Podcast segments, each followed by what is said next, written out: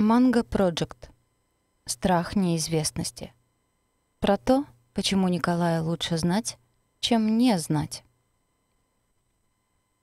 Знаете, я вот иногда слышу от разных людей, чаще от клиентов, конечно, про страх неизвестности.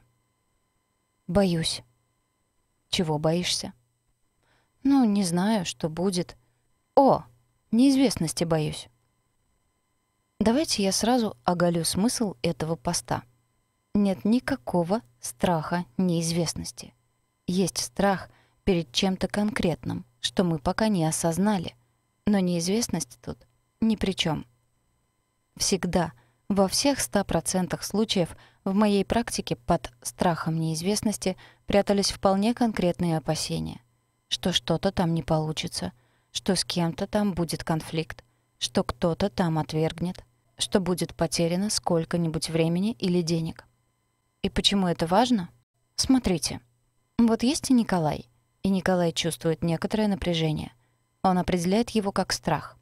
Чего же боится Николай? В попытках найти ответ на этот вопрос, чтобы понять, как себе помочь, Николай цепляется за самый подходящий к этой ситуации шаблон. Страх неизвестности. Николай боится?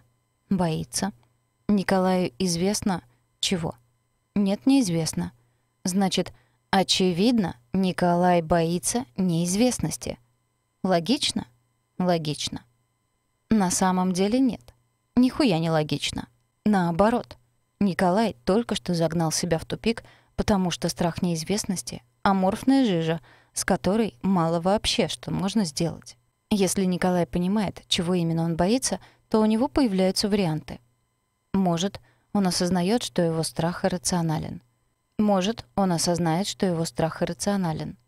Может, он поищет способы обезопасить себя от плохого расклада. Может, ему придется принять, что его опасения не беспочвены. Иными словами, со страхом чего-то конкретного проще что-то сделать, чем со страхом неизвестности. Поэтому, если вдруг вы застряли в том, что считаете страхом неизвестности, спросите себя — Какого именно сценария развития событий я боюсь в этой неизвестности? Чего бы мне не хотелось, чтобы случилось в этом многообразии вариантов?